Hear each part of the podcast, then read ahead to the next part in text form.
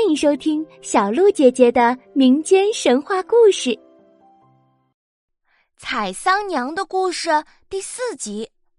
上集故事我们说到，虽然王秀才鼓足勇气向路过的一个大爷要饭吃，但是啊，大爷并不同意，因为大爷手里的饭菜是要用来给教书先生让他教自己识字用的。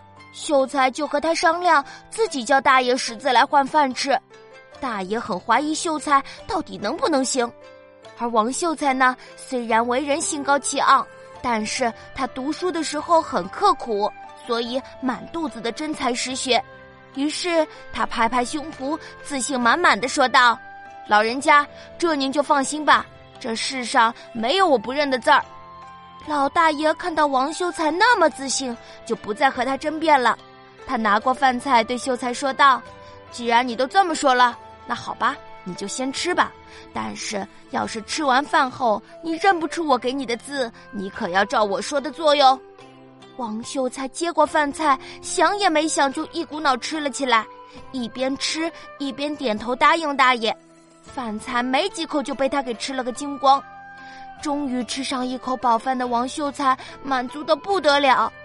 这时，大爷递了张纸条过来。秀才接过纸条，低头一看，瞬间自信满满的脸一下子涨红了，不好意思的低着头，半天也说不出一句话来。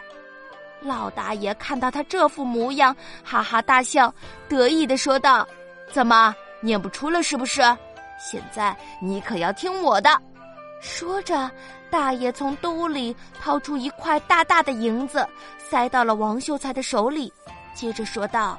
你拿着这钱上京赶考去吧，千万小心，别再给搞丢了。大爷说完便扬长而去。这到底是怎么一回事呀？王秀才居然不认字吗？请听下集故事。